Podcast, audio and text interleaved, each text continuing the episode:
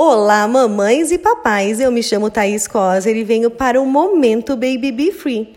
Para aqueles que consideram modinha suplementar vitamina D, aumentem o volume ao máximo agora mesmo. Se você planeja ser mãe ou se já está grávida, fique muito atenta aos seus níveis de vitamina D. Ela participa da expressão e regulação de mais de 2.700 genes diferentes e possui receptores em todas as células do corpo humano, incluindo as do sistema reprodutor feminino.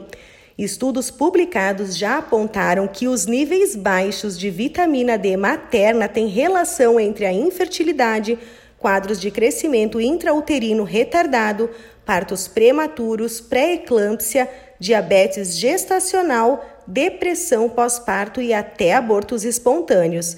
É importante guardar uns minutinhos diários para ficar ao sol, respeitando sempre os horários seguros, sem excessos, tá?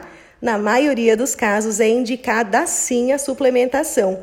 Estamos vivendo uma verdadeira pandemia de hipovitaminose D a falta dessa vitamina que consegue, em níveis otimizados, prevenir inúmeras complicações obstétricas. Converse com o seu obstetra e definam juntos a melhor estratégia de suplementação para o seu caso. E aí, você já fez suplementação de vitamina D durante a gestação?